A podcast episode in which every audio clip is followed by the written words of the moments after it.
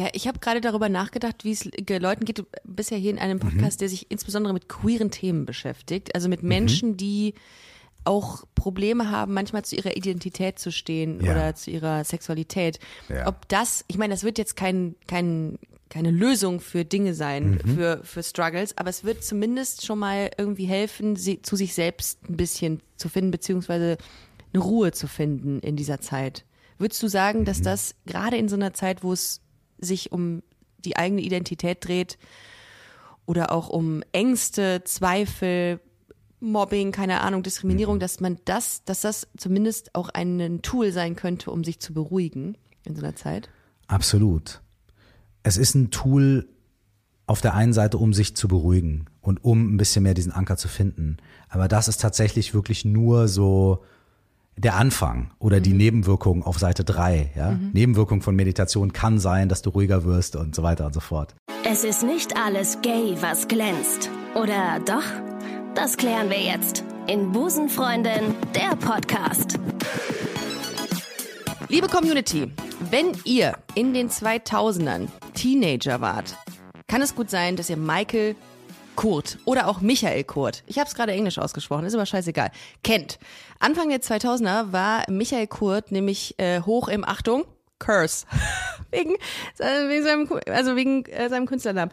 Curse ja. Und hat mit DJ Tomic Songs aufgenommen. Und beispielsweise ähm, ich lebe für Hip Hop ich es erklingt noch in meinen Ohren. Ich weiß es noch als ich mit meinem MP3 Player ich weiß gar nicht mehr ob es ein MP3 oder ein Discman war rumgelaufen bin. Voll geil. Hassliebe war einer seiner Songs. Und Lass uns doch Freunde sein nach einer Schaffenspause hat er seinen Fokus aber auf äh, komplett andere Dinge gerichtet, nämlich Meditation, Achtsamkeit und Digital Detox. Und äh, wie das zu einem vermeintlich bösen, aggressiven, sexistischen Rapper-Image passt, das äh, erklärt er uns heute hier bei Busenfreundin. Herzlich willkommen im Podcast Curse. Dankeschön, Dankeschön, Mega. Dankeschön. Ist es Curse? Soll ich Curse sagen oder Michael oder Herr Kurt? Wie du es magst. Also ich fände Herr Kurt schon auch angebracht. Ne? Im jetzt fortgeschrittenen Alter, glaube ich, langsam Kurt. auch eine Frage des Respekts. Sehr ne? geehrter Herr Kurt, Herr Fleisch dann Ja, auch. und zwar jedes Mal. Äh, Genau. Entschuldigen Sie, sehr geehrter Herr Kurt, da hätte ich gerne eine Nachfrage. Genauso, äh, also Mach ich, ich durch. schon auch, ja, ja. Michael, äh, Herr super. Kurt, das ziehe ich durch. Das Nee, nee, Moment, siehst du, war schon falsch. Ja. Sehr geehrter Herr Kurt. Sehr geehrter ja. Herr Kurt, das, das Ich, ziehe ich, ich, glaube, durch wir machen es uns einfach und du, du kannst gerne, wie, wie du möchtest, entweder Curse oder Michael oder äh, die meisten Freunde sagen sogar Mike. Das heißt, Mike? du kannst auch gerne, ja, genau, kann, du kannst auch Mike. gerne Mike sagen. Ich Also, bin jetzt einfach mal so forsch und äh, werde mich in die Reihe deiner. Freue, dann in deiner Freunde einreihen und sage Ja, einfach mach Mike. das. Ja, Mike Drop. okay, okay. bist herzlich eingeladen, ja. Vielen Dank. Äh, Gut, dann sagen wir einigen uns für auf Mike. Äh, Ich äh, hatte noch nie einen ähm, deutschen Rapper hier im Podcast. Ähm, Mhm. Ich habe aber schon sehr viele angefragt. Einfach, ich hatte mal mit Sammy Deluxe hatte ich mal Mhm. Kontakt, weil ich super spannend finde. Ähm, diesen, äh, dieses, es hat ja diese Rap-Szene hat ja ein Image, ne? Die hat ja wirklich ein Image. Und ich wollte nachfragen. Ist das Image immer noch genauso, wie es damals war oder wie es in meinem Kopf äh, stattfindet? Sprich, viel frauenverachtender Rap, viel Schimpfworte, Bitch, Fuck. Ich muss, glaube ich, wahrscheinlich FSK 18 an diese Folge machen, wenn ich weiter so mache. Ähm, aber es ist es eigentlich gar nicht, ne? Weil du bist das beste Beispiel dafür, dass du einer der Wegbereiter der deutschen Rap-Szene warst und jetzt äh, mit mir hier sprichst über Meditation, Achtsamkeit, Selbstliebe etc. Aber wie hat sich die deutsche Rap-Szene verändert? Also, Ist sie woke geworden eigentlich?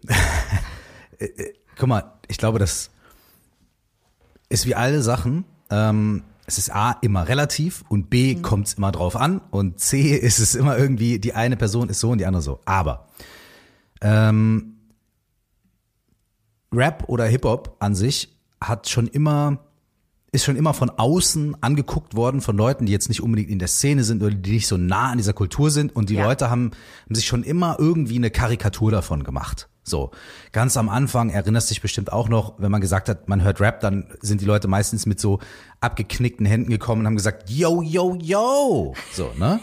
Und ich kenne Wie niemanden. mein Vater heute noch mich begrüßt Ja. an, der, an der Tür. Ja. genau. Ich kenne niemanden äh, äh, also aus der deutschen Rap-Szene, der, den ich mal auf der Bühne gesehen habe, der so die Hände abknickt und sagt, yo, yo, yo. Also weder früher noch heute und wenn dann nur im Spaß.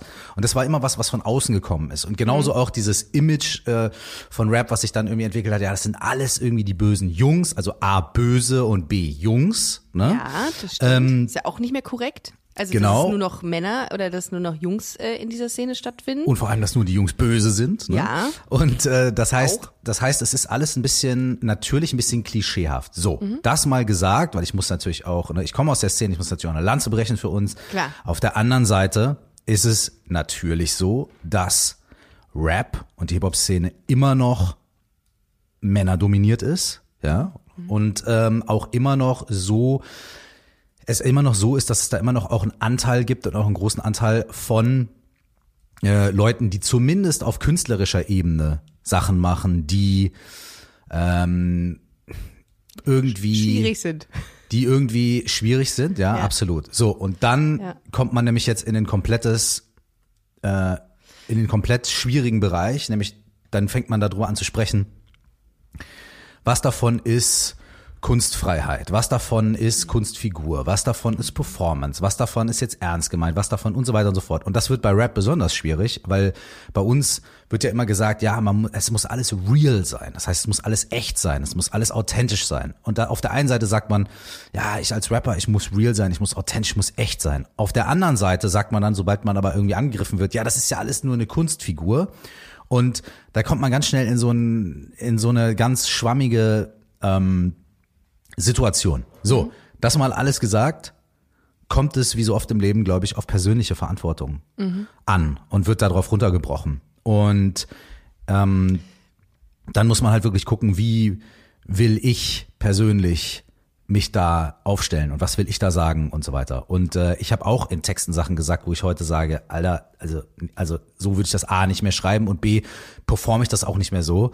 Und äh, das ist aber äh, tatsächlich geschehen, weil ich irgendwie versucht habe jetzt, also weil ich mich als Mensch ein bisschen äh, ich ein bisschen sensibler geworden bin und weil ich halt natürlich irgendwie auch versuche, meiner eigenen, meiner eigenen persönlichen Verantwortung irgendwie zumindest an manchen kleinen Punkten gerecht zu werden. So. Ja, wenn wir zum Beispiel irgendwie das Beispiel Sido nehmen, dann, äh, ich kenne mich ja mit der Rap-Szene gar nicht aus. ne? Das ist alles gefährliches Halbwissen. Dann erinnere ich mich an Agro Berlin und tatsächlich auch an diesen einen Song, den er hatte. Ich weiß nicht, ob ich es piepen muss. Ich mach's einfach mal nicht. Den Arschfick-Song. So, und jetzt äh, denke, habe ich letztens das erste Mal wieder von Sido was gehört und dachte mir, geil, krass, der ist ja richtig anders geworden. Also ich glaube, auch da findet, wie du es gerade selber gesagt hast, auch eine Entwicklung statt. Und natürlich ähm, kriegt man das ja auch mit. Also man, man, man lernt ja auch mit. Also äh, man hat ja nicht irgendwie die, die gleiche, das gleiche Mindset, was man irgendwie in den 90er hatte. Das hat man ja jetzt nicht auch. Hoffentlich. Ja. Ne? Hoffentlich. Ja, bei, bei einigen. Ja. Ähm, du hast, äh, wie gesagt, du hast unfassbar viel gemacht. Also wenn man äh, von dir liest oder äh, zu dir recherchiert, dann ähm, hast du mit wahnsinnig vielen tollen Künstlern ähm, Kollaborationen gemacht. Du hast ähm, mit Azad gearbeitet, Cool Savage, Xavier Nadu, Max Herre, Sammy Deluxe, Dendemann etc. Eine, unfassbar viele. Ähm, und dann hast du irgendwann gesagt, nee, kein Bock mehr. Also ich muss mal kurz äh, die, die Reißleine ziehen. Ähm, wann war das? 2008, ne? Ja, das war so 2009, 2010 tatsächlich.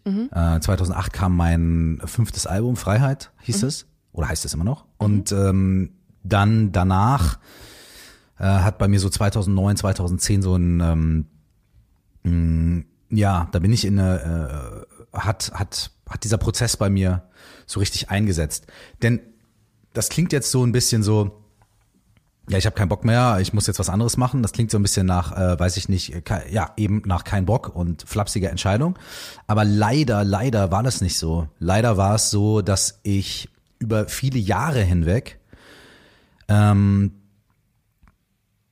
mh, tja, mich mit, also mich mit Musik und mit mich mit viel Arbeiten, viel im Studio sein, viel Druck, viel hin und her, äh, viele Auftritte und so weiter und so fort, so ein bisschen auf der einen Seite wirklich ausgebrannt habe und auf der anderen Seite aber auch immer wieder betäubt habe, weil da gab es nämlich viele Sachen in meinem Leben, die mir wirklich die, die für mich schwierig waren. Und ich habe halt mir ich habe mich damit nicht beschäftigen wollen und habe deswegen mich immer in die Arbeit gestürzt und in die Performance und in, in, in all diese Sachen. Und nach einigen Jahren ging das halt nicht mehr gut. Ich habe gemerkt, dass ich zwar irgendwie mein, also dass ich zwar meinen Traum lebe, den Job mache, den ich machen will und mich ausleben kann als Künstler und so weiter, aber trotzdem immer unglücklicher werde und immer immer schwierigere Zeiten auch habe, wenn Boah, mal abends das Licht ausgeht oder ich alleine auf der Couch sitze. Das ist aber ein Struggle, ne? Wenn es gleichzeitig die Passion ist und auch dich auf der anderen Seite ähm, unfassbar viel Energie kostet. Ja, Das ist schon hart dann, ne? So Ja, diesen, diesen absolut. Konflikt. Ja. Und vor allem war das ja auch etwas, was ich damals noch gar nicht richtig einordnen konnte. Ähm, Das äh, vor 15 Jahren ähm, war das auch gesellschaftlich noch nicht so angekommen, äh, dass man sagt, klar, ey, man geht zur Therapie oder man guckt sich das mal an oder man macht irgendwie, ne, und so weiter. Äh, äh, Und selbst wenn, dann war es bei mir natürlich auch immer noch so, ich bin eine Figur der Öffentlichkeit äh, und so weiter. Und bei mir schwangen ganz viele Dinge mit, zum Beispiel auch der Gedanke, ich darf da gar nicht so wirklich irgendwie drüber reden, weil dann bin ich ja undankbar. So, ich habe ich hab, ne, ich hab Erfolg und ich mache das, was ich will und meine Kumpels äh, machen irgendwie eine Lehre oder sonst irgendwie was und ich bin dann derjenige, der kommt und sagt, ach, ey, mir geht's nicht gut, ich brauche Hilfe. Was bin ich für ein undankbarer Typ? Das kann ich mir gar nicht erlauben. Oder hattest du Angst auch vor Schwäche? Also d- d- Nee. Schwäche, das war gar nicht das Thema. Nee, ich hatte keine Angst vor Schwäche. In meiner Musik war schon immer von Anfang an, seit den ersten Songs, die ich geschrieben habe und auf meinem ersten Album, waren schon immer, immer Songs drauf, die genau das behandelt Ah, okay. haben. Okay. Und aber natürlich war das dann auch wieder Musik und Kunst und es Mhm. war kryptisch und es war irgendwie so eine Form von, von Selbstgespräch natürlich auf gewisse Weise und nicht 100% persönlich, weil ich natürlich auch nicht alles 100% zeigen Ja, wollte, sondern ja. das Ganze auch immer noch ver, verpackt habe in Kunst und so. Mhm. Es war nicht das Problem irgendwie, ja, ich habe Angst, Schwäche zu sein, sondern es war ein bisschen so, ich habe gedacht, ich krieg das schon hin. ja. Ne? Ich habe immer gedacht, ja, ich bin ein starker, resilienter Mensch. Ich krieg das schon hin. Ich reiß mich zusammen oder dann fahre ich halt mal in Urlaub oder äh, gönn mir was und so weiter. Ne? Also ich habe eher versucht, also ich hatte mir diese Themen waren mir schon gewahr, aber ich habe eher versucht zu kompensieren und damit das irgendwie zu managen. So. Genau, der Punkt war dann, es ging halt irgendwann einfach nicht mehr gut. Und an dem Punkt war es gar nicht so, dass ich gesagt habe, ach, ich habe jetzt keinen Bock mehr auf Rap, äh, so ich mache jetzt mal was anderes, sondern es war halt so, dass ich gemerkt habe, ich weiß nicht mehr, wie es weitergehen soll in meinem Leben. Ich, ich weiß weder vor noch zurück und ich kann jetzt irgendwie meinen neuen Plattenvertrag unterschreiben und wieder drei Alben machen und alles geht wieder von vorne los und ich so, ey, das geht höchstens noch zwei Jahre gut und dann passiert irgendwas ganz, ganz Schlimmes. Ich weiß nicht was, aber das geht so nicht weiter. Und ich wusste mir dann halt einfach nicht mehr zu helfen und habe dann erstmal gesagt, auch da habe ich erstmal wieder, bevor ich gesagt habe, ja, ich mache jetzt einfach mal weiter und ich mache jetzt irgendwie eine Pause, da, da, da habe ich natürlich auch mal wieder versucht, da, dann irgendwie einen radikalen Schnitt zu machen und alles anders zu machen. Und dann habe ich auch einfach ähm, gesagt, auch quasi öffentlich dann gesagt, ich kann das jetzt erstmal nicht mehr. Ich kann, ich hatte nie ein Problem mit Rap oder mit der Musik, weil ich hab, ich liebe das. Ich, ich liebe diese, ich liebe die Musik, ich liebe kreativ zu sein. Aber ich habe gesagt, ich kann nicht mehr jetzt Curse sein und auf die Bühne gehen und noch ein Album machen und wieder Interviews geben und wieder die Intro schreibt bla bla bla, der, der Juice Magazin schreibt bla und dann wird das wieder gesagt und dann ist wieder dieses und dann bla bla. Ich kann, ich kann, ich habe, ich kann nicht, ich habe kein Problem mit Musik, aber ich habe ein Problem damit, Musik zu verkaufen und darzustellen. So. Okay.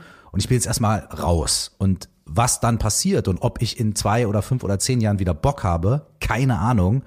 Aber jetzt gerade fällt mir erstmal nichts mehr ein, was ich irgendwie anders machen könnte. Und natürlich habe ich zu dem Zeitpunkt auch nicht gesagt, ja, ich bin jetzt raus, weil es mir nicht gut geht. Ne? Das war auch, also das habe ich mich damals nicht getraut und habe ich auch vor allem gedacht, es geht jetzt erstmal keinen was an. Ja, das Und sehe heute, ich aber ein. Das ist nicht und heute in egal. Retrospekt ne, Ja. kann ich drüber sprechen, aber zu dem Zeitpunkt habe ich mir gedacht, nee, ich bin jetzt einfach raus und das muss jetzt reichen und der Rest ist Privatsache. So. Aber hattest du nicht zu dem Zeitpunkt auch Angst, fuck, was ist, wenn ich danach keinen Anschluss mehr finde? Was ist, Na wenn klar. denn das alles vorbei ist und wenn Na sich klar. keine Sau an mich erinnert dann? Na klar, Ja? natürlich. Aber Also das war glaub, dir dann nicht so wichtig wie deine eigene Gesundheit oder wie das, Ja. ähm, wie die Tatsache, dass du Ja. einen Cut brauchtest. Ja. Ja, Also ich habe schon natürlich in meinem Herz, muss ich ganz ehrlich auch sein, gespürt, ähm, dass ich schon irgendwie, was jetzt Beruf, Karriere oder was auch immer das ist, da hatte ich irgendwie das Gefühl, ey, ich weiß nicht, was ich mache und was es wird, aber ich werde schon auf die Füße fallen. Mhm. Und es wird schon irgendwie nicht dazu führen, dass ich im totalen Desaster lande. Und selbst wenn, werde ich auch irgendwie die Möglichkeit und die Resilienz haben, das zu machen. Ich war auch an dem Punkt zu sagen, ich werde das schon irgendwie packen, ich werde schon irgendwie durchkommen und ich brauche auch ja unterm Strich jetzt nicht, ich muss ja nicht in einer 120 Quadratmeter Wohnung wohnen, ich kann ja auch in einer 35 Quadratmeter Wohnung wohnen und so weiter. Das es war in dem Moment auch nicht so, das war jetzt auch nichts, klingt so scheiße, weil Leute in einer 35 Quadratmeter Wohnung wohnen, die sagen halt, halt's Maul, Alter, ich, ich würde würd gerne in die 100 Quadratmeter, keine Ahnung. Also es war jetzt gar nicht irgendwie so, ja, es hatte aber, überhaupt keinen Anteil von Romantik. Ja, aber davon, da, da, hängt ja auch einfach Verzweiflung und so ein Grundvertrauen zumindest so, ey, ich, ich, ja, ich, ich, ich muss es jetzt irgendwie, und, und, und über viele Sachen habe ich auch gar nicht so sehr nachgedacht. Es war mhm. einfach, ey, ich. Ist auch gut so, glaube ich mal. Ich muss jetzt, ja, ich, ich, keine Ahnung, ja, ich, ich muss das jetzt irgendwie hier machen und reißen. Aber ja. das spricht auch mega für dich, dass du gar nicht an diesen, äh, ähm, an diesen Standards hingst. Also, weißt du, normalerweise, wenn man Erfolg hat und ein, ein, ein sehr, sehr bekannter Rapper ist oder ein Künstler in der Rap-Szene und du, äh, weiß ich nicht, sehr viel Erfolg hast und auch entsprechend Kohle, dann hat man ja auch so gewisse Standards, die man auch halten will. Und du sagtest, scheißegal, wenn ich dann falle, dann ist es eine 35 Quadratmeter Wohnung. Finde ich extrem cool, weil es einfach ähm, zeigt, dass dir solche Sachen egal sind und dass es darauf ankommt, dass es einem irgendwie gut geht. Und was ich noch sagen wollte, war ja. dieses Grundvertrauen, was man, äh, was du hattest. Das hatte ich tatsächlich auch, als ich ähm, meinen meinen Job gekündigt habe 2019. Mhm. Ich habe fest irgendwo gearbeitet hier ähm, in Köln mhm. und dachte mir, ey fuck, wenn du jetzt komplett in diese Künstlerinnen-Szene ab, äh, rein dich rein katapultierst, dann keine Ahnung, was da passiert. Also ich bin ins mhm. kalte Wasser gesprungen und mhm. trotzdem war irgendwas da, wo ich gesagt habe, von dem ich gesagt habe, das passt schon. Ich würd, ich bin ja nicht dumm. Also irgendwas werde ich schon machen können. Und ich glaube, das ist auch hilfreich in so einem Moment, dass man äh, dieses Grund, dieses innere Grundvertrauen hat in sich. Mhm. Und manchmal, ähm, ja, ich hatte das irgendwie eine Zeit lang auch nicht. Da, darum habe ich auch sechs Jahre in dem Job gearbeitet, wo ich gearbeitet mhm. habe mhm. und wollte da eigentlich auch nie wirklich sein. Es war okay, aber es war mhm. nie meine Passion. Mhm. Naja, wollte ich nur sagen, weil ich das so fühlen kann, weil du, äh, weil du das angesprochen hattest. Okay, und dann, dann hast du es beendet. Dann ähm, hast ja, oder ich habe es auf Eis gelegt oder ja. wie auch immer man das nennen will. Okay. Und weil ich, weil ich es, weil ich, weil ich diesen Aspekt eben nicht mehr konnte. Ich konnte halt zu dem Zeitpunkt, ich hatte nicht mehr die, Entschuldigung, die innere Ressource, ja. um irgendwie da draußen irgendwie jetzt was darzustellen. Mhm. So, ich, ich, ich, ich war erstmal, das war, also ich war fertig mit der Nummer erstmal. So. Genau. Und dann habe ich die Zeit, oder dann habe ich, dann steht man natürlich da, oder ich stand dann da, und habe mir gedacht, okay, so. Was jetzt? Ja, und vor allem all diese Dinge, ja, erst immer mehr und kompensieren, dann immer weniger und alles hinwerfen. All die Sachen Boah. sind ja eigentlich nur so, okay, jetzt hast du wirklich alles probiert, jetzt hast du immer mehr probiert, jetzt hast du immer weniger probiert, jetzt hast du aufhören probiert und jetzt?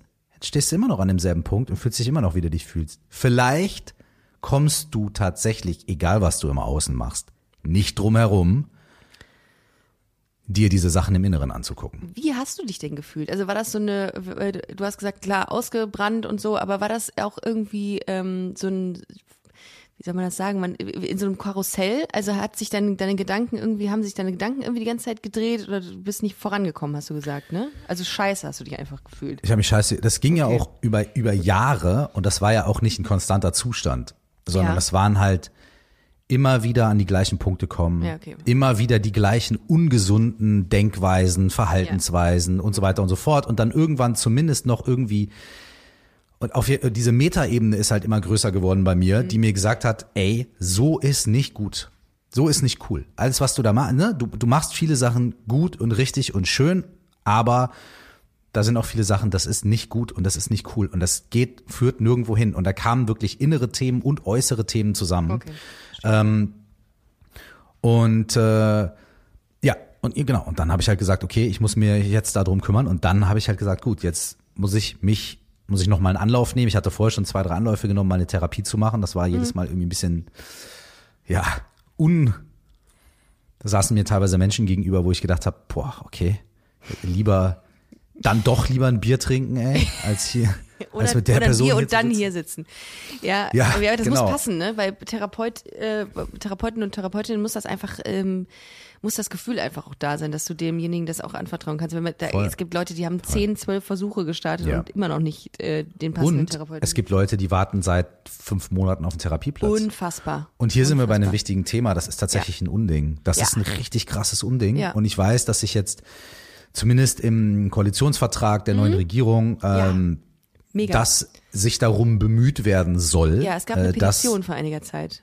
genau, dass die. Situation äh, verbessert wird. Das geht halt echt nicht. Aber ja, es ist, ähm, wir brauchen schnelleren, besseren, klareren Zugang dazu. Und uns als Gesellschaft mh, ist sehr geholfen, Total. Würde wenn Menschen, jedem, die das möchten, wenn Menschen, Ja. die sagen, ich möchte da was machen, Voll. das auch machen können. Weil wenn jemand mit einem gebrochenen Bein irgendwo steht, dann sagst du ja auch nicht, warten Sie fünf Monate, bis Sie warten Sie jetzt kriegen. bitte mal fünf Monate, wird schon Bullshit. werden. So Ja, lange voll. äh, atmen Sie dreimal tief ein Ja. und aus und hören sich einen schönen Achtsamkeitspodcast an. Das ist so, nein, Ja. nein, ich habe ein gebrochenes Bein. Ja. Was, was geht ab? Ich habe auch vor anderthalb ja. Mhm. Jahren eine angefangen und ich habe mich immer dagegen gewehrt, ähm, das öffentlich zu machen, weil ich gedacht habe, man kann mir daraus ähm, oder es ist halt so eine Form, so eine Form von Schwäche oder es ist eine Form Mhm. von ich bin krank und geistig irgendwie nicht auf der Höhe, wie auch immer. Mhm. Ähm, davor hatte ich Angst und habe das aber irgendwann abgelegt, weil ich gesagt habe, das ist so wichtig, mir geht so viel besser damit zu, Mhm. Ja. über deine Dinge und dann über deine Muster zu reden, dich selber besser kennenzulernen. Das ist, wie du es gerade eben schon gesagt hast, das ist, würde ich jedem Menschen empfehlen, der offen dafür ist und bereit dafür ist, das zu machen. Es Mhm. Ich hilft dir finde, einfach. Ich finde, es ist, das, es ist das Richtige für jeden Menschen, Ja, nur vielleicht nicht an jedem Zeitpunkt. korrekt. Ja. Ne? So. Voll. Aber prinzipiell könnte ich sagen, dass ich das auch, ja, wie du, jedem Menschen wirklich auch empfehlen könnte. Mit welcher Intention bist du zu der Therapeutin gegangen, um einfach ähm, über di dich besser kennenzulernen oder deine Situation zu verstehen, deine Muster zu verstehen? Also die Grund? Intention war eigentlich immer schon so, ich habe halt einfach bei bestimmten Themen so einen krassen Leidensdruck gehabt Mhm. einfach, der mich wirklich gebeutelt hat. Ja, Und ich bin dann da hingegangen und ich habe gesagt, okay, mir geht's im, mir geht's, ne, ich habe viele Themen, aber es gibt so die zwei, drei großen Sachen, die mich richtig beuteln Mhm. und irgendwie ich will, ich, äh, ich muss da was machen. Ja. Und damit bin ich dann dahin und habe auch mehrere Anläufe gebraucht, um dann irgendjemandem gegenüber zu sitzen. Also A, der Leidensdruck auf meiner Seite musste groß genug sein, als dass ich auch gesagt habe, okay, ich traue mich das jetzt, weil da hängt ja auch wahnsinnig viel Scham ja. damit zusammen oder Schuldgefühle oder was auch immer, also Emotionen, die man auf gar keinen Fall Bock hat zu spüren. Ähm, genau, deswegen brauchte ich da auch ein paar Anläufe, um jemandem gegenüber zu sitzen, der es dann tatsächlich geschafft hat, da bei mir die richtigen Zugänge zu finden und die richtigen Knöpfe zu drücken. Äh, Und ich war dann auch irgendwie ready dafür. Ähm, ja, und dann äh, habe ich relativ, äh, ja, ich habe dann relativ direkt gesagt, so, okay, bitte jetzt einmal das große Fass aufmachen, weil ich habe jetzt zehn Jahre alles andere probiert, hat nicht geklappt. So, äh, jetzt, jetzt müssen wir da mal ran. Und das war dann der richtige Weg, beziehungsweise ähm, hast du dann peu à peu gemerkt, in dem Moment, okay, das ist genau mein Weg, das ist der richtige, das Ja. tut mir gut und das ist es. Ja, ich habe, ähm, ich habe gemerkt, ich komme nicht drum herum, mich diesen Sachen zu stellen. Und das ist auch das Richtige, weil da sind die großen Knoten, die seit, ne, seit Ewigkeiten verknotet sind und die jetzt irgendwie zu lockern, zu lösen, das ist jetzt der Weg. Und auf dem, auf diesem Weg sind mir verschiedene Ansätze begegnet, verschiedene Sachen begegnet, die mich halt wahnsinnig fasziniert haben. Weil das hat bei mir da noch mitgeschwungen, nämlich immer noch so ein bisschen diese Metaebene, weil ich habe ja in grauen Vorzeiten auch mal angefangen, Soziologie und Psychologie zu studieren. Ja, habe ich auch Ähm, gemacht. ich, Also, ich wollte tatsächlich als, ich habe, als ich in der zweiten Klasse war, äh, hatte ich drei Sessions bei so einem Kindertherapeuten und ich fand, das hat mir so gut getan, dass ich da raus bin und in der zweiten Klasse gesagt habe, mein Berufswunsch ist Psychologe, Ach, krass. weil ich mir keinen schöneren Beruf vorstellen konnte, als den anderen Menschen dabei zu helfen, dass es ihnen besser geht im Leben. Boah. Und, und ich habe mich schon, ich habe mich also auch immer dafür interessiert. Das heißt, als ich dann selber in der Therapie saß, habe ich auch immer wieder bin ich auch immer wieder auf diese Metaebene gegangen und äh, mein Therapeut hat mir tatsächlich manche Sachen auch einfach erklärt. Er hat gesagt, pass auf, das ist das und das und Mhm. Ja, wir machen das so und so spannend. und da, da, da Ja. und ich voll so, ich, ich bin aus jeder Stunde raus, Ja. total im Arsch, weil ich halt einfach wirklich fertig mit der Welt war. Aber ich habe mir jedes Mal so viel auch ähm, Input und Energie und und solche Sachen mitgenommen Ja. ähm, das, das war wirklich, äh, und ich, ich erinnere mich noch, dass ich dann, also das ging ja über Wochen und Wochen und Wochen, dass ich dann teilweise auch noch im Studio, weil ich war, ja noch im Studio, habe noch Musik gemacht äh, und mit anderen Künstlerinnen und Künstlern geschrieben, dass wir uns teilweise stundenlang darüber unterhalten haben, nicht über meine, was hat denn der Mike jetzt in seiner Therapiestunde erzählt, sondern was hat der, was hat der Mike für Infos oder Sachen oder Tools aus seiner letzten Therapiestunde mitgebracht. Da haben wir teilweise stundenlang da gesessen äh, im Studio und haben irgendwie da, haben geredet und wir haben sowieso Gruppentherapie Geil. Gespräche im Studio geführt, irgendwie mit fünf Leuten, sechs Leuten und und da habe ich einfach auch damals schon gemerkt, der Bedarf und der Hunger bei uns allen nach diesen Ansätzen oder nach diesen Möglichkeiten oder auch einfach nach einem Gespräch, wo man dann mit Freunden oder mit, mit Kolleginnen und Kollegen zusammensitzt und über solche Sachen reden kann, der ist so Der Be- riesig. der und der tut nach- uns allen so gut. Voll, der Bedarf nach, ähm, nach Greifbarkeit. Also wie,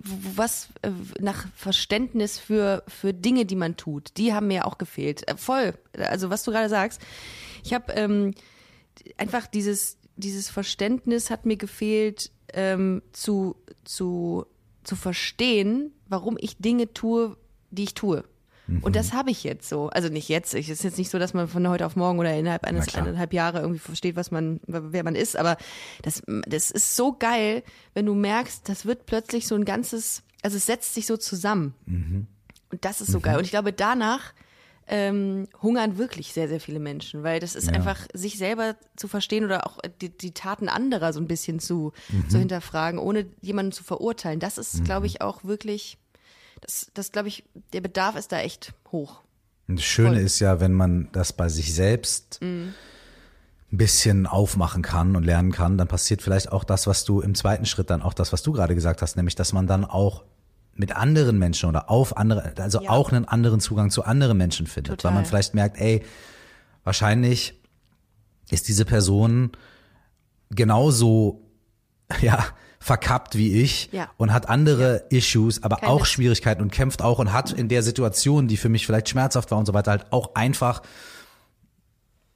ja so gehandelt, wie diese andere Person auch irgendwie mit ihren Informationen und ihrem Skillset und ihrem ihren Issues irgendwie halt einfach nur die Möglichkeit hatte zu handeln. Das heißt ja dann auch Absolut. nicht, dass man das Verhalten gutheißen muss oder sonst Absolut. irgendwas.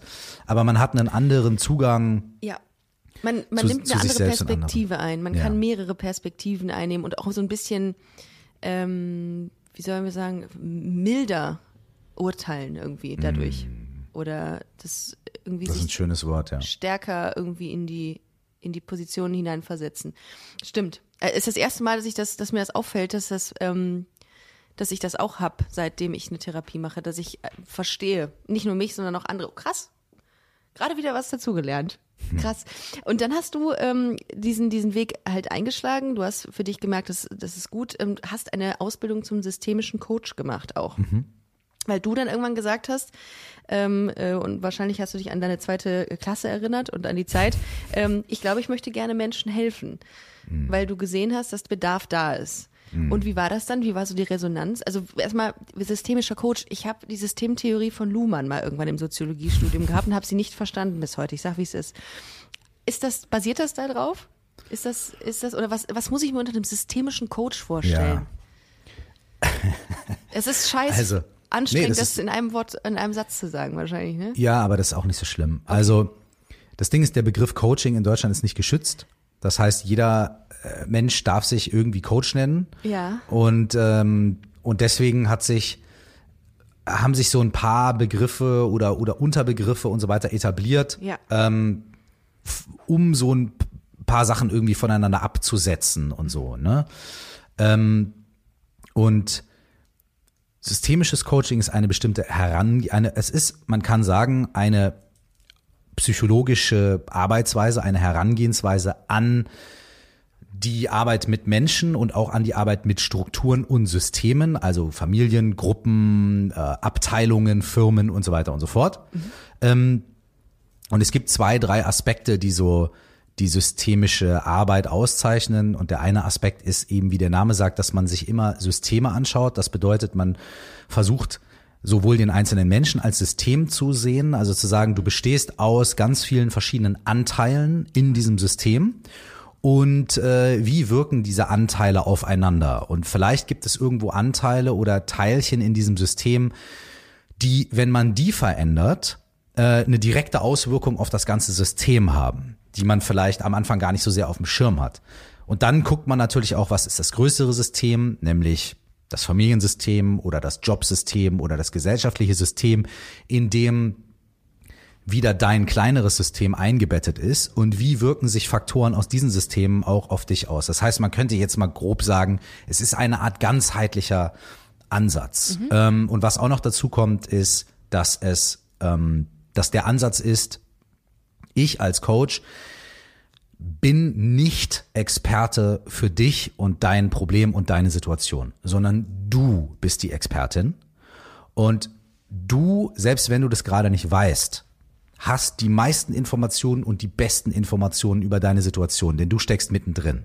Das heißt, mein Job ist es nicht, dir drei praktische Tipps zu geben, so dass du nie wieder an dir selbst zweifelst. Punkt, Punkt, Punkt. Sondern mein, äh, mein Job ist es zu sagen, ich habe hier Tools und ich habe hier Möglichkeiten und ich begleite dich dabei, dass du deine Antworten findest und dass du dein eigenes System erkennst und vielleicht auf irgendwelche Antworten und Lösungsansätze kommst, die ich als Coach überhaupt nicht auf dem Schirm habe. Und das ist was, was viele Leute ähm, missverstehen. Echtes Coaching, in dem Sinne, wie ich es verstehe und wie es von all meinen Lehrerinnen, Lehrern und so weiter praktiziert wird, ist nicht, ich bin Experte und ich komme jetzt mal und räume dein Leben auf und gebe dir gute Tipps, sondern ich habe hier bestimmte Möglichkeiten, bestimmte Tools, bestimmte Ansätze, um dir dabei zu helfen, dein Ding zu machen. Und deine Lösung und deine Antwort wird wahrscheinlich sogar mich als Coach überraschen. Und das ist gut so. Aber das muss man schon in einem Face-to-Face, äh, in so einer Face-to-Face-Situation machen. Oder kann man jetzt sagen, ich lese mir jetzt dein Buch durch, worauf, wir natürlich gleich eingehen mhm. werden, und bin dann schlauer? Also ist man ja eh. schlauer. Aber bin dann gut. schlauer, was mich angeht. Also jede Person, die mein Buch liest, ist auf jeden Fall danach schlauer. Das, also das kann man. Ob es euch Spaß ja, macht, wird, weiß ich dümmer nicht. Dümmer wird's nicht. Also dümmer, dümmer wird man nicht. Das, also Fall. Lesen gefährdet ja bekannterweise die Dummheit. Das Insofern, ist richtig, ja. Also, äh, so. das sind verschiedene Ebenen. Ja. So. Ein Buch zu lesen ersetzt keine Therapie. Ja. So, einen Podcast zu hören ersetzt keine Therapie. Ne? Aber A, nicht alle Menschen haben immer Zugang zu allem. B, nicht für alle Menschen ist es an dem jeweiligen Zeitpunkt immer das Richtige. Und es wäre auch falsch zu sagen, ähm, wenn man dann eine Therapie macht, braucht man auch diesen das nicht mehr, weil es ist ja auch andersrum so. Mir haben meine Therapeuten, Therapeutinnen, Lehrerinnen, Lehrer auch immer Bücher empfohlen, Filme empfohlen, Podcasts empfohlen und so weiter und so fort. Die Sachen wirken ja zusammen. Ja. Das ist ja nicht so eine Einbahnstraße. Ist ja auch nicht so, man geht jetzt einmal die Woche zum Sport für eine Stunde und dann hat man ein gesundes Leben, sondern vielleicht wird dann einem im Fitnessstudio auch mal gesagt so, ey, achte mal ein bisschen auf deine Ernährung und isst mal ein bisschen weniger dies und geh mal früher ins Bett und mach mal zu Hause mal fünf Liegestütze und so weiter. Das heißt, mhm. es ist ja auch nicht nur damit getan, das hätten wir alle so gerne, ähm, einmal die Woche irgendwo hinzugehen, sondern es ist ja auch immer äh, eine andere Sache. So, also dass man auch andere Sachen angucken muss. Und um jetzt auf mein Buch zu kommen, äh, was jetzt rauskommt, äh, die Sache mit dem Buch ist, in dem Buch geht es um Fragen. Und das ist tatsächlich ein sehr systemischer Ansatz. Nämlich zu sagen, ich gebe dir keinen Tipp, sondern ich stelle dir gute Fragen. Und durch deine Antworten auf diese Fragen kommst du vielleicht irgendwie in ein paar Dingen bei dir selbst ein bisschen näher.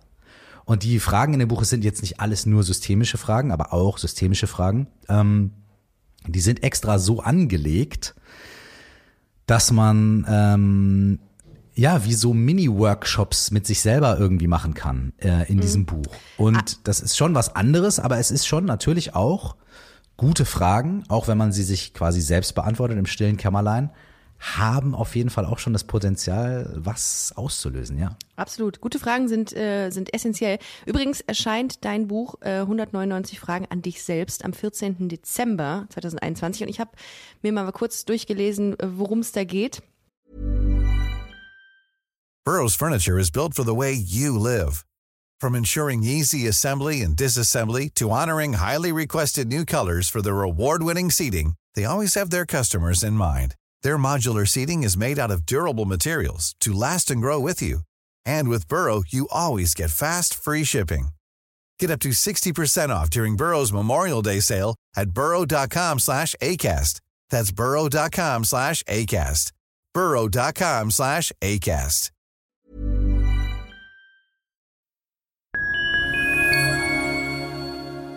Liebe Community, eine ganz kurze Zwischenmeldung an dieser Stelle. Wir sind mit Love is Life erneut auf Tour. Miriam Boawina Irina Schlauch und ich bringen zusammen ein bisschen Farbe in die Flinterwelt.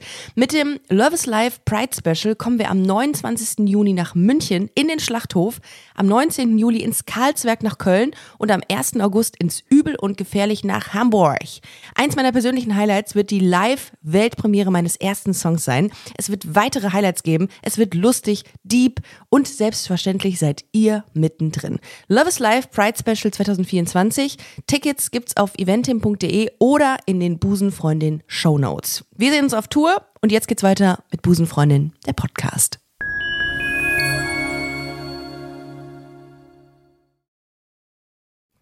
Und eine Frage, die du in diesem Buch stellst, lautet, wenn eine fremde Person dein Handy finden würde und Zugriff auf alle Inhalte hätte, mit welchen drei Sätzen würde ihr Aufsatz über dich beginnen?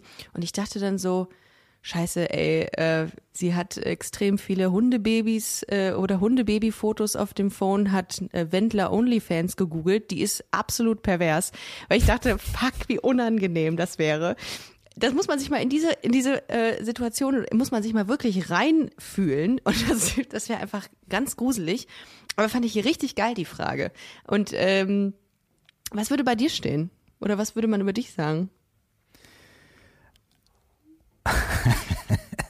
Das bleibt privat. Ah, okay. Das, Nein, ich glaube, das ist der eine Satz. Ich ja. glaube, ähm, ähm, ich habe mir die, ich habe mir die Frage auch selber äh, beantwortet, weil Ja. ich ja alle, ich habe alle Fragen aus diesem Buch ja mindestens einmal irgendwie auch durch durchgemacht, während ich das Buch geschrieben habe, weil ich die Workshops auch irgendwie äh, konzipiert habe. Ja. Und die Handyfrage fand, finde ich selber auch so Hammer, weil es wird sofort, es wird sehr schnell sehr unangenehm. Absolut. Nur Ne? unangenehm. Weil man, ja, weil man nämlich, weil A, entweder sagt man, hey, da sind meine ganzen Familienfotos drauf und ich will nicht, dass die einer sieht oder ey, meine ganzen E-Mail-Verläufe oder irgendwie, was habe ich gegoogelt oder Ja. Mhm. Screenshots und bla und so weiter und so fort. Und ähm, ich glaube, da geht's ja, und da, die Sache ist ganz wichtig, es geht bei der Frage zum Beispiel nicht darum, zu sagen, äh, das bist du und jetzt hast du dich selbst erkannt, sondern es geht darum zu sagen. Ja. genau, sondern Okay. es geht darum zu sagen, okay, das ist jetzt ein Aspekt. Ne? Das ist der Aspekt, okay, Handy und okay, es ist halb privat, aber dann wieder auch nicht und und so weiter. Ne? Und dann kommen ja die nächsten Fragen, äh, die daran anschließen, die dann wieder auch andere Aspekte aufmachen. Zum Beispiel, ich glaube, die nächste Frage ist, ähm, wenn deine beste Freundin oder dein bester Freund dich einer fremden Person vorstellen würde, mit welchen drei Sätzen würde sie das tun? Und dann ist die nächste Frage, wenn eine Konkurrentin oder ein Widersacher, jemand, der dich überhaupt nicht mag, dich einer fremden Person vorstellen würde, mit welchen drei Sätzen würde die Person das tun? Oh, d- oh, Dann kommt die nächste Frage und die Frage ist, haben diese Aussagen, sowohl das mit dem Handy, als auch mit deiner besten Freundin, als auch mit deiner Konkurrentin, haben diese Sachen irgendwas gemeinsam? Wenn ja, warum? Und wenn nein, warum?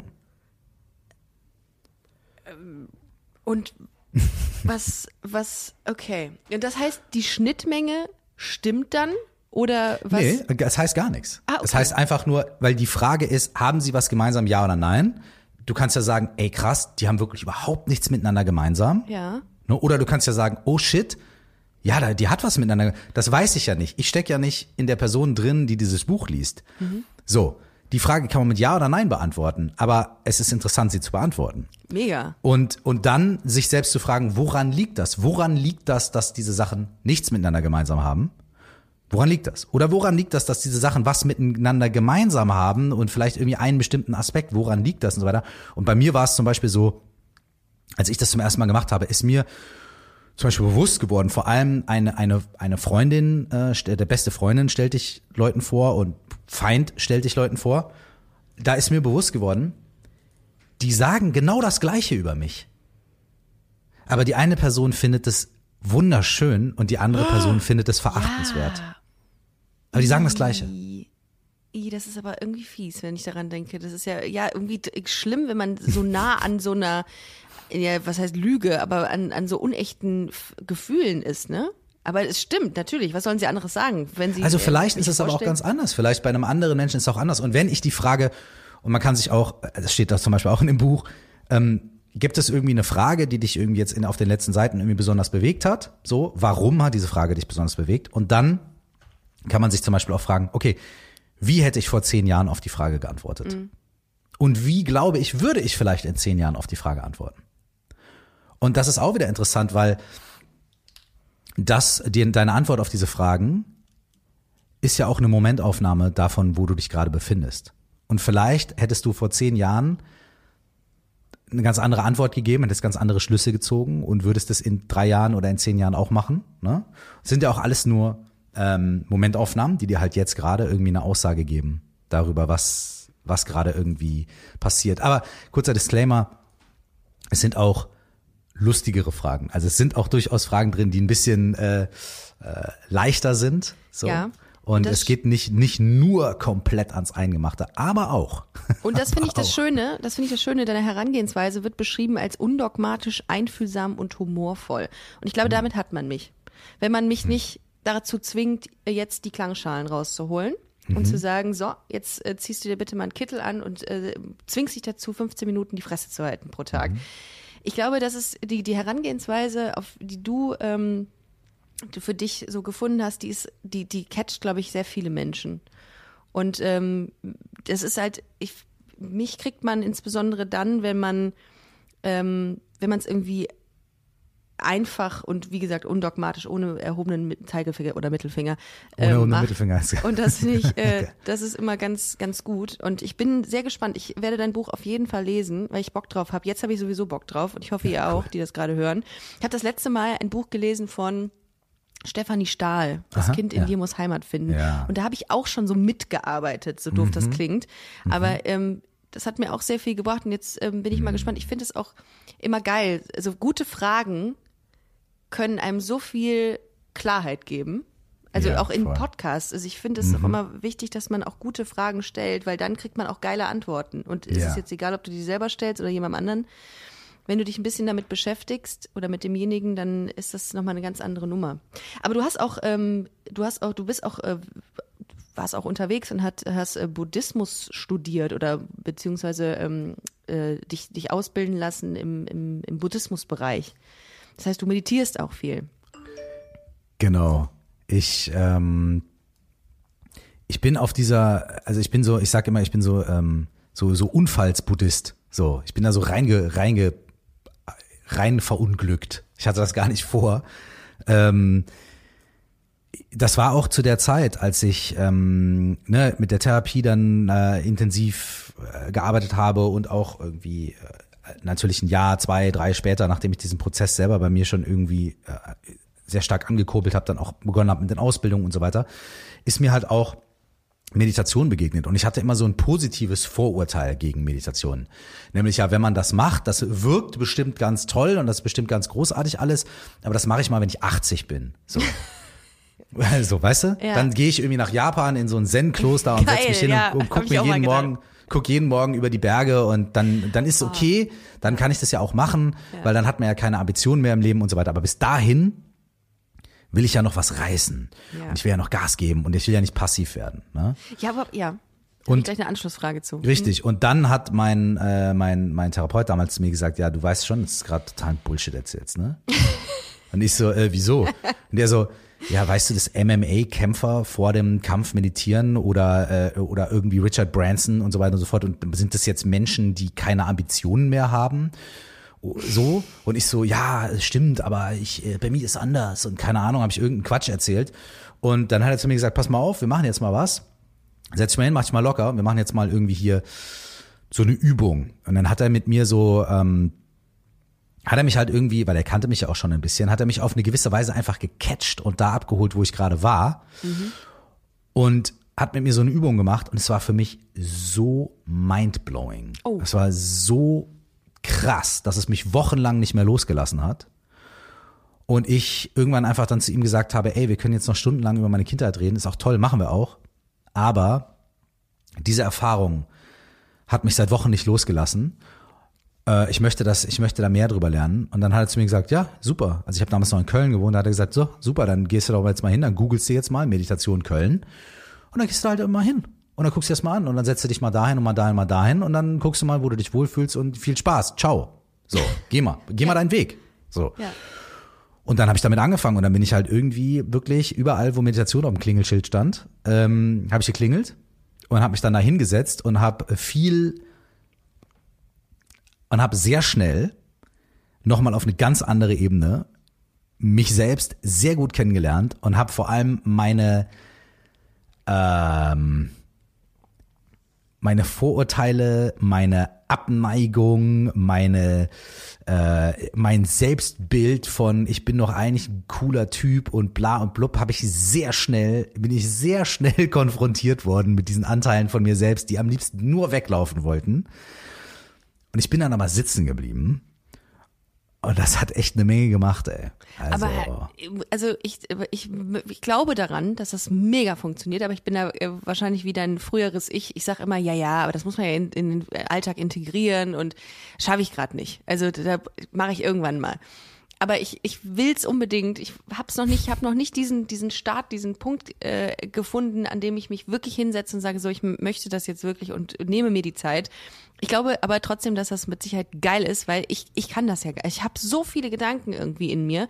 Ich würde wahrscheinlich wahnsinnig werden, wenn ich einfach wirklich mich also keine Ahnung, irgendwie, das ist mein Bild von Meditation, irgendwie eine Stunde an die, an die Decke starren müsste. Aber ich glaube, dass wenn man es kann, dann ist geil. Aber was, ja, was aber war das Mindblowing? Was war das, was das dich so... Das stimmt, das stimmt, also das ist das ist, das, was du sagst, ist so ganz, ganz, ganz typisch. Ja. Ähm, und es ist tatsächlich ja. irgendwie, es ist tatsächlich ein Klischee. Es ist ein bisschen das Yo, Yo, Yo äh, der Meditation. Äh, äh. oh, das ist ein geiler Titel für diese Folge. Das Yo, Yo, Yo der Meditation. Geil. Ja. Es ist ein bisschen dieses kryptische Fingerzeichen Yo, Yo, Yo, Motherfucker, Baggy Pants der Meditation.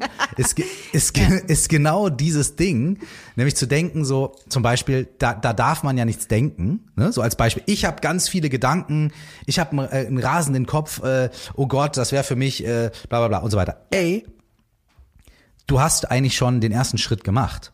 Also du bist schon, du, du hast den ersten Schritt schon gemacht.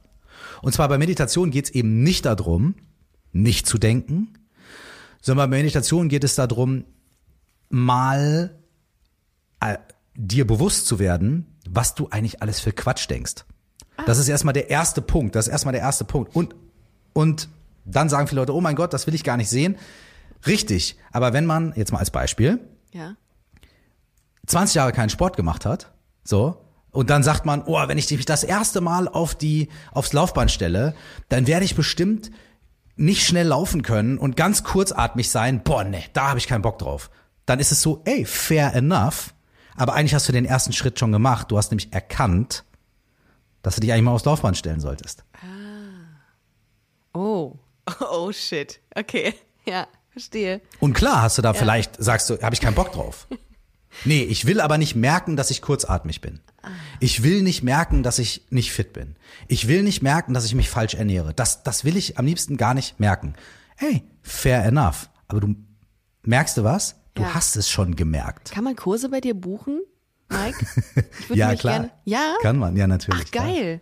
Klar. Okay, unterhalten wir uns nach der, äh, nach der Sendung. Sehr gerne, ja. Oder auch wirklich, also jetzt mal www.curse.de, Ja. ne, meine Website, da sind diese Sachen drauf. Also ich meine, da, also ich habe ja einen Podcast ähm, äh, jede Woche, da sind natürlich auch schon so Meditationsansätze und so weiter drin. Aber ich mache auch Workshops, äh, Seminare, Wochenendsachen und so und, und gibt auch On-Demand-Sachen und so weiter, die ich, die ich mache, wo wir genau auch über solche Sachen quatschen und, äh, und uns alle gegenseitig ein bisschen äh, in den Arsch treten und dann, ne, so, das ist schon, äh, das ist, das ist, das ist wichtig. Und manchmal bedarf es halt einfach wirklich auch nur solcher kurzen Sachen. Und wenn ich das kurz noch zu Ende sagen darf, Ja. würde ich Folgendes sagen.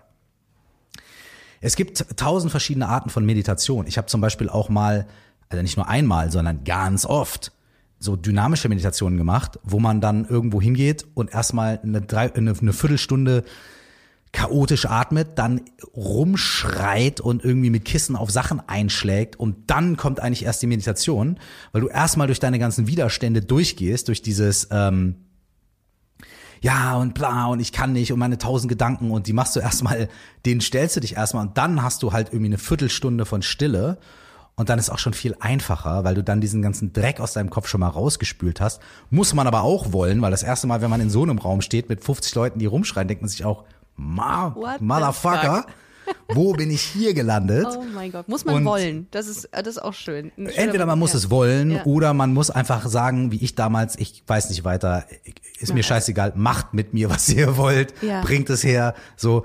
Aber auf der anderen Seite kann man das auch ganz soft machen und man kann Folgendes sagen. Beispiel. Ich kann nicht jedem Menschen, kann ich empfehlen, zu sagen, fang bitte ganz einfach an. Stell dir einen Timer auf drei Minuten. Bitte nicht auf vier, bitte nicht auf fünf. Sondern stell dir einen Timer auf drei Minuten.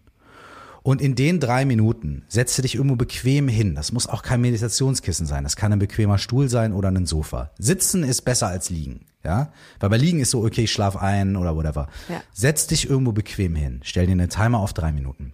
Und dann mach nur eine Sache. Mach die Augen zu und atme ein und aus und bring einfach deine, deine Aufmerksamkeit und dein Bewusstsein darauf, dass du ein- und ausatmest. Was hältst du von Meditations-Apps? Sage ich dir gleich, ich war noch nicht fertig. So, ich würde es gerne noch Ja. kurz zu Ende Ja, erzählen, klar. damit, falls jemand sagt, okay, ich will das Mach mal ich. probieren, Ja, ja. wenn es in Ordnung ist. Ja, klar. Ne? Ähm, setz dich hin, atme einfach ein und aus, bring deine Aufmerksamkeit aufs Ein- und Ausatmen. Und allein dadurch fängst du schon an, deinen Körper ein bisschen mehr wahrzunehmen, die Füße auf dem Boden, dein Brustraum, der sich weitet, dein Bauchraum, der sich weitet und zusammenzieht. Allein dadurch bringst du die Aufmerksamkeit von dem Gedankenkarussell schon ein bisschen mehr in den Körper. Und dann gibt es nur eine einzige Sache, die du machen musst. Immer wenn du merkst, dass Gedanken kommen, dass Emotionen, dass diese Sachen kommen, kein Problem. Nimm das einfach wahr und bring deine Aufmerksamkeit zurück zum Ein- und Ausatmen. Dein Ein- und Ausatmen ist für diese drei Minuten einfach dein Anker. Und immer wenn du merkst, hier kommen große Wellen und kleine Wellen, dein Boot ist zwar auf dem Meer und schwingt auch nach rechts und links, aber du hast diesen Anker, der dich irgendwie am Boden festhält und das ist einfach nur dein Ein- und Ausatmen. Und bevor du dich versiehst, geht nach drei Minuten dein Handywecker und sagt dir, so ist vorbei. Und wahrscheinlich denkst du dir, oh fuck, ich habe ja gerade erst angefangen. Und dann auf gar keinen Fall nochmal drei Minuten machen, sondern liegen lassen, durch deinen Tag gehen und dann vielleicht heute Abend oder am nächsten Morgen das Ganze nochmal mit drei Minuten probieren und nochmal mit drei Minuten und nochmal mit drei Minuten. Und irgendwann nach einer Woche oder nach zehn Sessions gehst du auf vier Minuten. Und dann gehst du auf fünf Minuten und take it easy, lass es langsam angehen und hab keine Erwartung. Es wird kein Konfetti regnen, du wirst nicht sofort erleuchtet werden, du wirst auch nicht sofort irgendwie ein Mensch, der nur noch gechillt ist im Alltag. Aber fünf Minuten heute, fünf Minuten morgen und dann setzt du mal einen Tag aus, dann machst du es aber nochmal und so weiter, wird einen krassen Effekt haben. Und zwar zwei krasse Effekte. Der erste ist, du findest paar Minuten Anker im Alltag. Das wird passieren. Und du wirst feststellen, an einem Tag ist es stürmischer da draußen, an einem anderen Tag ist das Wetter sehr ruhig und die Sonne scheint. Alles kein Problem. Und es geht nicht darum, dass du immer auf einem stillen Meer bist und die Sonne scheint, sondern es geht darum, dass du anfängst zu erkennen, dass egal wie die See ist, egal wie das Meer ist, du immer wieder einen Anker werfen kannst. Und darum geht's. Es geht nicht darum, dass es nur noch Konfetti regnet, sondern es geht darum, dass du irgendwann merkst, egal was passiert, ich kann mich irgendwie immer wieder besinnen. Ich kann irgendwie immer wieder diese, diese Zentrierung und diese Mitte finden. Und dann kommen, von dort aus kannst du dann weitermachen. Dann kommen die nächsten Sachen, die nächsten Übungen und so weiter und so fort. Aber erstmal geht's einfach darum, diesen Anker zu lernen, einfach immer wieder ein bisschen zu werfen, immer ja. wieder ein bisschen zu, zu, zu und Meditations-Apps, um deine Frage von eben zu beantworten, können dabei auch schon ähm, helfen. Absolut. Ja, ich habe gerade darüber nachgedacht, wie es Leuten geht, bisher hier in einem Podcast, mhm. der sich insbesondere mit queeren Themen beschäftigt, also mit Menschen, mhm. die auch Probleme haben, manchmal zu ihrer Identität zu stehen ja. oder zu ihrer Sexualität. Ja. Ob das, ich meine, das wird jetzt kein, kein, keine Lösung für Dinge sein, mhm. für, für Struggles, aber es wird zumindest schon mal irgendwie helfen, sie, zu sich selbst ein bisschen zu finden, beziehungsweise eine Ruhe zu finden in dieser Zeit. Würdest du sagen, dass mhm. das gerade in so einer Zeit, wo es sich um die eigene Identität dreht oder auch um Ängste, Zweifel, Mobbing, keine Ahnung, Diskriminierung, mhm. dass man das, dass das zumindest auch ein Tool sein könnte, um sich zu beruhigen in so einer Zeit? Absolut. Es ist ein Tool auf der einen Seite, um sich zu beruhigen und um ein bisschen mehr diesen Anker zu finden. Aber das ist tatsächlich wirklich nur so der Anfang oder mhm. die Nebenwirkung auf Seite drei. Ja? Mhm. Nebenwirkung von Meditation kann sein, dass du ruhiger wirst und so weiter und so fort. Ähm, es geht tatsächlich darüber hinaus, weil auf eine ganz andere Art und Weise macht es etwas Ähnliches wie Therapie. Das lässt sich nicht miteinander vergleichen. Und auch mhm. Meditation ersetzt keine Therapie und so weiter. Aber Therapie ersetzt auch keine Meditation. Aber was passiert ist, dass du dich ja bekannt machst mit dir selbst, mit deinen eigenen Gedanken, mit deinen eigenen Gefühlen und Regungen. Und meistens sind das ja Sachen, wo du sofort anfängst zu interpretieren, wo du sofort auch vielleicht anfängst davor wegzulaufen und die irgendwie einzuordnen. Und Meditation schult dich da drin, mit deinen eigenen Ängsten und deinen eigenen Gefühlen und den Sachen, die du dir auch nicht angucken willst, ein paar Minuten länger zu sitzen, ohne wegzulaufen. Und das schult zwei Sachen gleichzeitig. Und das finde ich so krass. Du schulst gleichzeitig deine Resilienz, deine Resilienz quasi im Auge des Sturms da zu bleiben und Du schulst aber auch deine Empathie und dein offenes Herz. Weil du nämlich nicht lernst, dich zuzumachen und auszuhalten. Ja, das hat ja, ist ja so der Teil von Resilienz, der oftmals irgendwie dann nicht so cool ist, nämlich dieses Jahr gut, dann halte ich alles Leid aus.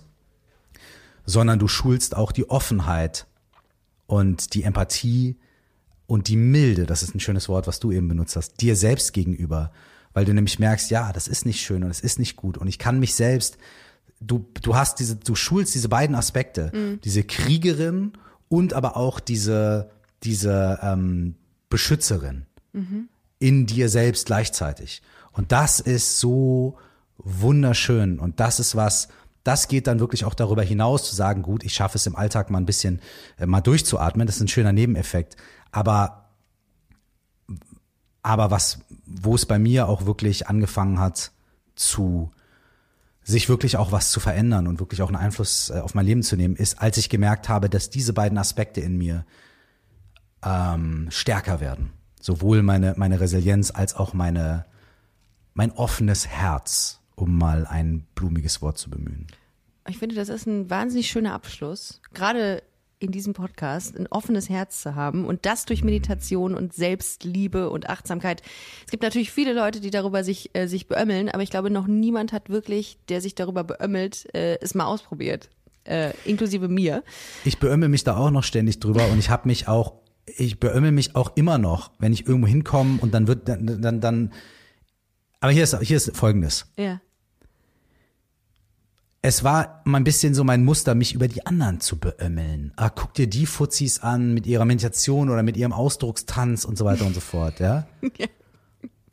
Aber ja. mittlerweile beömmel ich mich irgendwie immer mehr über mich selbst, weil ich nämlich merke, was bin ich eigentlich für ein unentspannter Pisser, mhm. dass ich da hingehe und den einen riesigen, wie sagt man so, Stock im Arsch habe irgendwie, dass, weil eigentlich bin ich der über den man sich beömmeln muss. Weil die anderen stehen hier und machen ihr Ding und haben Spaß und haben Freude und genießen ihr Leben. Mhm. Und ich bin hier der Fuzzi, der steht und sagt, nee, das mache ich nicht, das will ich nicht, das Bin ich passt zu nicht cool zu mir. für. Ich mache nicht dies, ich Ja. bin zu cool, ich will die Nikes nicht ausziehen. Mhm. Ich bin die Wurst. Und das ist, es ist so schön, das zu erkennen. Ich bin die Wurst. Okay, da, das ist doch der Ansatzpunkt. Da können wir doch mal anfangen. Und da fängt fängt's an, dass man auch was machen kann. Wenn man sich beömmelt, aber über sich selbst, weil man merkt, oh Gott, ich glaube, der komische Fuzzi bin ich. Ich würde auf jeden Fall, also aus diesem Podcast nehme ich auf jeden Fall mit, dass ich ähm, mir diese drei Minuten mal nehme. Mhm. Ich meine, drei Minuten hat ja wohl wirklich jeder irgendwie Mhm. am Tag. Und warum nicht? Also ich, da, du hast auch vollkommen recht gehabt, eben, ich sollte keine Erwartungen haben, weil die Erwartungen sind hoch, dass ich plötzlich geläutert äh, durch meinen Alltag fliege.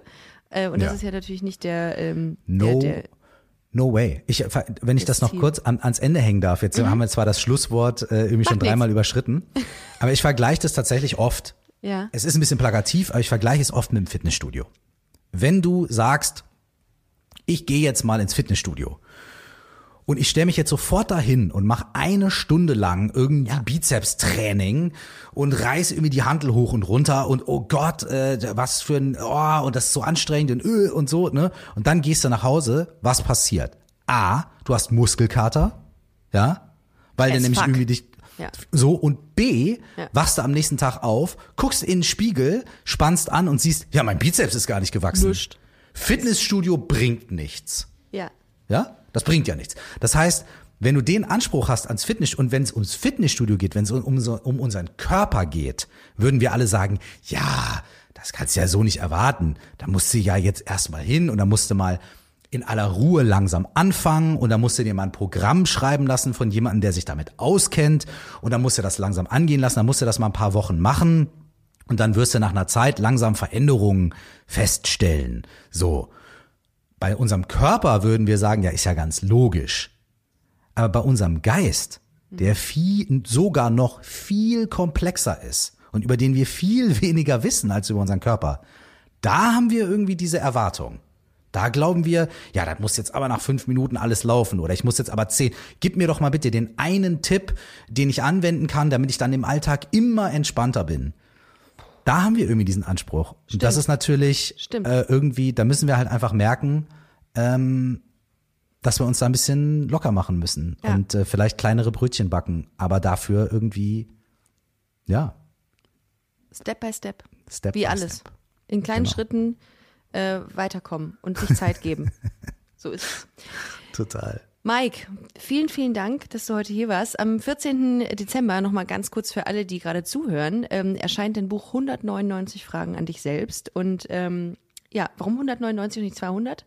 Das- Der Monk in mir fragt das gerade, Ja, weil es genau. geiler aussieht, ne? 199. Nee, ja, nein, eigentlich waren es 100. Ja, Dann habe ich angefangen zu schreiben und irgendwann mm, habe ich mal dann zum ersten Mal so, als ich so zwei Drittel durch war, habe ich zum ersten Mal gezählt und da war ich schon irgendwie bei 160. ah, komm. Und da habe ich gesagt, okay, shit, soll ich Ja. jetzt Sachen streichen? Nee, okay, wir machen dann 200, ja. Ja. Und dann war es wirklich so, dass ich mit meiner ähm, äh, Verlegerin ähm, äh, gesprochen habe und wir gesagt haben, ey, 200 hört sich nach so viel an. Ja. Und dann ich so, komm, wir machen den alten Marketing-Trick, hahaha, 199, ne?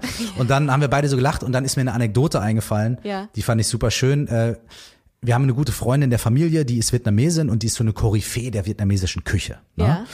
Und die hat mir mal gesagt, ey, ich habe 149 Rezepte für Tofu. Und da habe ich zu ihr gesagt, ja, warum denn nicht 150? Und dann hat sie mich so verschmitzt angeguckt und hat gesagt, weißt du was? Ich glaube 149 sind genug. Und das fand ich so cool, dass ich dann diese Anekdote meiner Lektorin, äh, Verlegerin erzählt habe und die gesagt hat, ja, 199, das ist doch jetzt, die Entscheidung ist gefallen. Und dann haben wir halt, ähm, genau, 199 draus gemacht. Klingt Äh, einfach wirklich geiler. Also mich hat, äh, ist es, ich bin ja so ein Marketingopfer und ich Mhm. finde 199 deutlich geiler als 200, aber das ist, 200 klingt so nach, Ja. uff, das ist aber viel. Ja. Und 199 klingt so, ach, das kann man bewerkstelligen. Easy. Kein Problem. Oh mein Gott, wie einfach wir gestrickt sind, wir Menschen. Ja. Wie gesagt, vielen, vielen Dank. Checkt noch mal bitte äh, die Webseite www.curse.com oder de. De. De. De aus. Gerne auch Busenfreundin-Podcast auf Instagram. Wie heißt du auf äh, Instagram? Äh. Curse-Zeit. Of course, natürlich, klar. ähm, vielen, vielen Dank fürs Zuhören. Vielen Dank, Mike. Äh, Ey, vielen Dank für die Einladung. Ich, Sehr, sehr äh, es war wirklich äh, echt ein schönes Gespräch. Total. Dankeschön für die guten Fragen und für, für den Austausch. Und sehr inspirierend. Ich glaube, dass viele Menschen, die den gerade gehört haben, äh, gerade in ihren drei Minuten sind, weil du auch so eine unglaublich angenehme Stimme hast. Ich hing da die ganze Zeit nur an meinem Mikro und äh, wollte eigentlich gar nicht unterbrechen. Ähm, was mir immer sehr schwer fällt, aber bei dir äh, deutlich leichter gefallen ist, weil du einfach, das ist schon Meditation, ist schon, wenn du, keine Ahnung, das Telefonbuch vorliest oder so. Ja, das mache ich auch in meinem Podcast immer nur. Ich lese eigentlich nur Seiten aus dem Telefonbuch vor. Ah, wie. Ja, okay. Also vielen, vielen Dank fürs Zuhören. Wir hören uns nächste Woche, ihr Lieben. Ähm, macht's gut, bleibt gesund. Peace und ciao.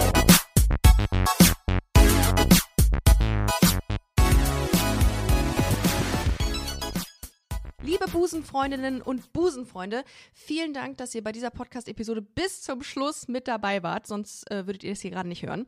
Ein großer Dank geht an unseren Partner Rausgegangen Köln. Das ist Kölns führende Plattform für Veranstaltungstipps. Alle Infos dazu findet ihr auf www.rausgegangen.de.